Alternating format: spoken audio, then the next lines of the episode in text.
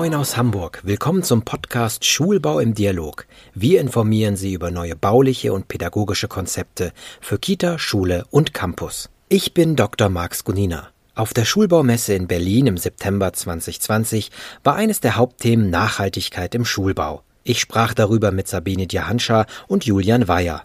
Jahanscha ist Architektin und Expertin für klima- und ressourcenschonendes Bauen der Deutschen Bundesstiftung Umwelt, DBU, aus Osnabrück. Weyer ist Partner bei CF Möller, dem dänischen Architekturbüro mit Niederlassungen in Aarhus, Kopenhagen und Berlin. Für Bildungsbauten verfügt gerade dänische Architektur in Deutschland über ein hohes Renommee.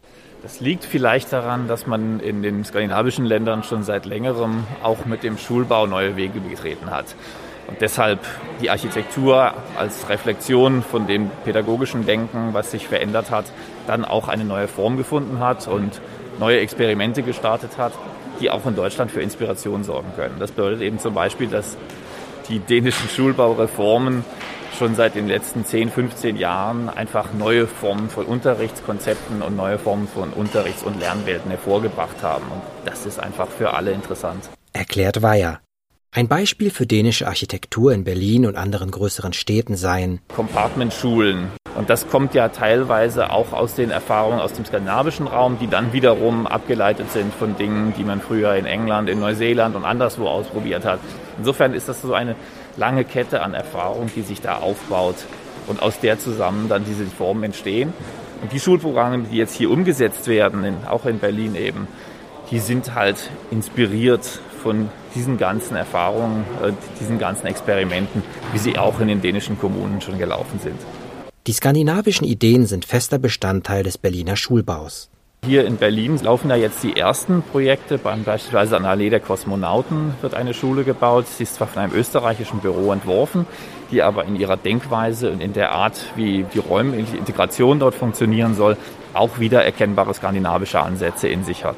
Es geht so eigentlich darum, dass man anfängt, wegzugehen von den traditionellen Klassenraumstrukturen. In diesem Falle sind es dann hin zu Compartmentstrukturen.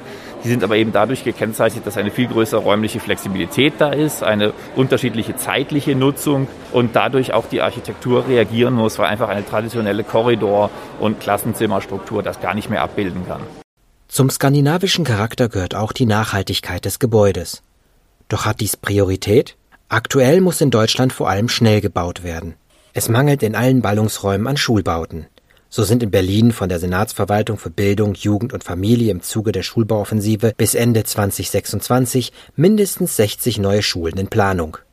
Zahlreiche Bildungsstätten werden saniert, erweitert oder umgebaut. Da stellt sich die Frage, ob beschleunigtes und nachhaltiges Bauen überhaupt vereinbar sind. Jahanscha selbst sieht keinen Widerspruch. Ja, wir haben das ja umfassend diskutiert, auch auf dem Podium. Und ich denke, es muss nicht zwangsläufig ausschalten, beschleunigt und nachhaltig zu bauen. Allerdings braucht man dann, denke ich, bevor man die Beschleunigung tatsächlich umsetzen kann, Zeit, wirklich fundiert darüber nachzudenken, was meint man mit nachhaltigem Bauen und dann in die Lösungsvorschläge, die da zum Beispiel in Modularität oder einen Typenbau münden, dann so fundiert durchgeplant hat, dass sie tatsächlich auch langfristig flexibel bleiben und die Ansprüche an Nachhaltigkeit tatsächlich auch abbilden können. Und ob das im Einzelfall geschehen ist, wie viel Zeit man dafür eigentlich hatte, kann ich jetzt nicht beurteilen, aber das ist meiner Meinung nach eine Voraussetzung dafür, dass es auch tatsächlich funktionieren kann. Ihre Zukunftsvision einer nachhaltigen Schule umfasst nicht nur Baustoffe, sondern auch den Nutzen des Gebäudes. Meine Zukunftsvision ist, dass man tatsächlich Schule als Bildungsstätte dafür nutzt, auch die Gedanken der Nachhaltigkeit an Schüler, letztlich auch Lehrpersonal und Eltern so anschaulich weiterzugeben, dass man die Bauten nicht nur als reine Bauten sieht, sondern darüber eigentlich auch Bildung für nachhaltige Entwicklung integrieren kann. Ich denke, dass wir in zukünftigen Schulgebäuden eine viel stärkere Durchmischung von Gesellschaft und Schule brauchen, also dass wir auch Nutzungen in Schule reinziehen sollten von Bibliothek oder Gemeindezentren, angefangen bis hin zu irgendwelchen Flohmärkten, also im Prinzip öffentliche Nutzung in Schulgebäude reinzuziehen. Das ist in Dänemark schon viel stärker eigentlich Thema, dass man so einen Schulbau als Gemeindezentrum nutzt und je nach Ort versucht, mehr aus Schule zu machen, als das heute der Fall ist. Und weiterhin denke ich, dass wir eben auch überlegen müssen, wie das jetzt zum Teil ja auch passiert, die alten pädagogischen Konzepte durch äh, Konzepte zu ersetzen, die viel stärker auf individuelle Lernformen setzen. Und das müssen auch die Räume her hergeben und trotzdem müssen die Räume so flexibel bleiben, bei sich wandelnden pädagogischen Konzepten immer noch zu funktionieren. Und nicht zuletzt ist es natürlich wichtig, dass wir im Sinne der Nachhaltigkeit bei Neubauten tatsächlich so energieeffizient sind, dass wir bis zum Plusenergieniveau kommen. Weil wenn wir neu bauen, dann sollten wir energetisch auch so sinnvoll äh, diese Neubauten nutzen, dass sie eher Energie liefern als verbrauchen und auch Materialien einsetzen, die tatsächlich kreislauffähig sind. Also das betrifft sowohl Materialien als auch Konstruktionen. Wir sind im Ressourcenverbrauch durch weltweite Bautätigkeit, kommen wir nicht nur im Bereich der Energie, sondern auch im Bereich der Ressourcen an Grenzen und müssen für die Zukunft im Rahmen eines Urban Mining Konzeptes dann noch überlegen, wie können wir eigentlich Gebäude auch als Materiallager verstehen, wie können wir Gebäude ganz langfristig nutzen und so nutzungsflexibel haben, dass wir die dort gebundenen graue Energie und Rohstoffe weiterverwenden und wenn sie irgendwann abgebrochen werden sollen, dann möglichst hochwertig die dort gebundenen Stoffe auch wieder weiter nutzen. Umweltverträglichkeit bedeutet also vor allem eine gewisse Recyclingfähigkeit. Doch wie ist der Stand in Deutschland bei schadstofffreien Baumaterialien? Es ist immer ein hehres Ziel zu sagen, wir sind ganz schadstofffrei. Das ist natürlich mein Wunsch. Realität ist das zurzeit noch nicht. Äh, wir haben selber als Stiftung untersucht, dass mehr als 2000 Stoffe in Baumaterialien derzeit gebunden sind, die karzinogen oder sonstige gesundheitliche, sagen wir mal, zumindest nicht ganz unbedenklich sind. Ein entscheidender Faktor bei Nachhaltigkeit spielt die Gebäudehülle. Weiher also tatsächlich ist die Fassade ja eine Möglichkeit. Wir haben in Kopenhagen die internationale Schule gebaut, im Nordhafen, die in ihrer gesamten Fassade ein Solarkraftwerk ausmacht und insofern eines der größten Europas ist. Und das zeigt eben auch richtungsweisend, dass mit der Fassade immer noch neue Chancen und neue Möglichkeiten entstehen können. Jahansha ergänzt. Also natürlich ist es wichtig, dass wir in der Gebäudehülle überlegen, dass sie hochwärmegedämmt ist, dass wir da möglichst viel Energie oder Klimatisierungsleistung eigentlich über die Gebäudehülle erfolgt und nicht über Haustechnik, weil die Gebäudehülle in der Regel viel länger hält als die Gebäudetechnik. Also der Invest dort ist viel besser eingesetzt als eben über eine technische Klimatisierungsleistung. Das heißt, wir brauchen Dichte, wir brauchen gut wärmegedämmte Gebäude, wir brauchen aber auch Gebäudehüllen, die viel Licht reinlassen. Tageslicht ist ein ganz wichtiger Faktor, um wirklich gut beschulen zu können. Und da gibt es einen Zielkonflikt zwischen einer möglichst kompakten Hülle einerseits und andererseits einer Tageslichtversorgung, so dass man diesen Zielkonflikt in der Planung sehr gut austarieren muss, um tatsächlich zu einem optimierten Gebäude zu kommen. Und nicht zuletzt, das finde ich bei so einer Diskussion eines Gebäudetypus manchmal ein bisschen kritisch, muss man natürlich auch gucken, dass das, was wir bauen, auch ein baukultureller Beitrag für die Umgebung sein muss, also die Stadt aufwerten sollte und insofern auch ortsangepasste Antworten gibt. Da ist ja auch der öffentliche Bauherr Vorbildgeber. Daneben legt Weiher großen Wert auf den Holzbau. Das ist etwas, wo wir eine sehr große Zukunft sehen, auch im Schulbau.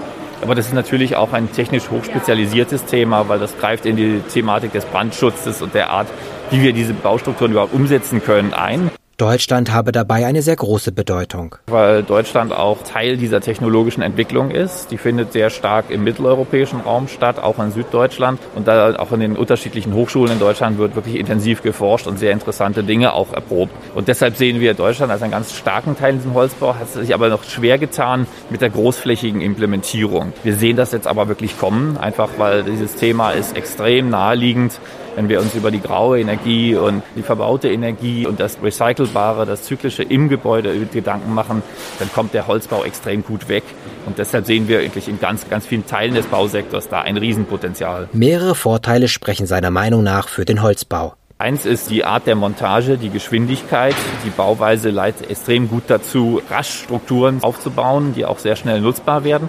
Aber das zweite ist auch die Innenklimaqualität. Und da gibt es also ganz viele Studien, die auch zeigen, dass die Innenklimaqualität bei Holzbauten sehr, sehr gut werden kann. Auch besser als bei traditionellen Massivbauten. Und wenn man dann Dinge wie Schallschutz und so richtig betrachtet und damit auch sorgfältig umgeht, dann sehen wir auch da ein großes Potenzial für Schulbau. Innenklimaqualität ist jedoch nicht nur vom Baukörper abhängig, sondern auch von seiner Ausstattung. Ausstattung, etwa dem Bodenbelag. Jahansha Einerseits gibt es natürlich Risikostoffe, die sollte ich grundsätzlich ausschließen. Das Zweite ist aber, dass der Boden möglichst langlebig sein sollte, möglichst pflegeleicht sein sollte.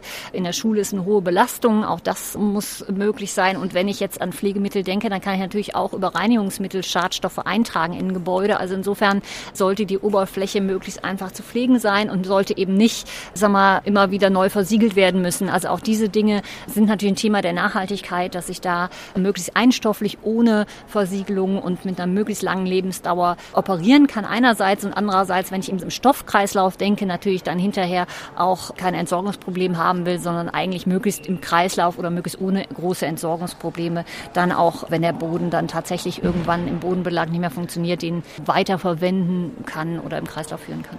Über das Thema Nachhaltigkeit gibt es noch viel zu diskutieren. Gemeinsame Foren zum Austausch sind für Jahanscha und Weiher unabdingbar. Die Schulbaumesse fördert diesen Austausch mit einer breiten Palette an Themen. Ja, das ist immer interessant. Das ist ja jetzt die erste Messe, die ich besuche seit Corona. Insofern ist das alles anders und alles gleich irgendwie. Ich bin ja öfter bei der Schulbau schon dabei gewesen und ich mag einfach diesen Austausch extrem gerne. Das ist das, was mir daran Spaß macht. Erklärt Weiher. Jahanscha fügt hinzu, ja, ich denke, es ist ein interessanter Mix von Herstellern, die hier auch im Kontext Nachhaltigkeit und Schulbau ihre Produkte vorstellen und erläutern können und andererseits auch interessanten Informationen, die das Ganze für die Besucher kurzlebig macht und auch wichtige Informationen über den Schulbau in Berlin, aber auch darüber hinaus gibt. Insofern denke ich, ich bin eigentlich erfreut, dass so ein Format auch in Corona-Zeiten möglich ist und so viele interessierte Besucher hier die Messe frequentieren. Das war es auch schon wieder mit unserer Folge zur Nachhaltigkeit im Schulbau. Vielen Dank fürs Zuhören. Schulbau im Dialog ist ein Podcast des Kubus Medienverlags. Weitere Informationen zur Schulbaumesse und dem Schulbaumagazin finden Sie auf www.schulbau-messe.de. Unseren Podcast können Sie auf unserer Webseite hören, aber auch auf allen Endgeräten über iTunes, Spotify, Deezer oder Podimo. Abonnieren Sie uns gerne darüber. Wenn Ihnen der Podcast gefallen hat, empfehlen Sie uns doch weiter. Schreiben Sie uns, wenn Sie Fragen, Kritik oder Vorschläge haben. Einfach per E-Mail an podcast.kubusmedien.de. Wir werden alle Nachrichten beantworten. Bis zur nächsten Folge. Ihr Dr. Marx Gonina. Tschüss.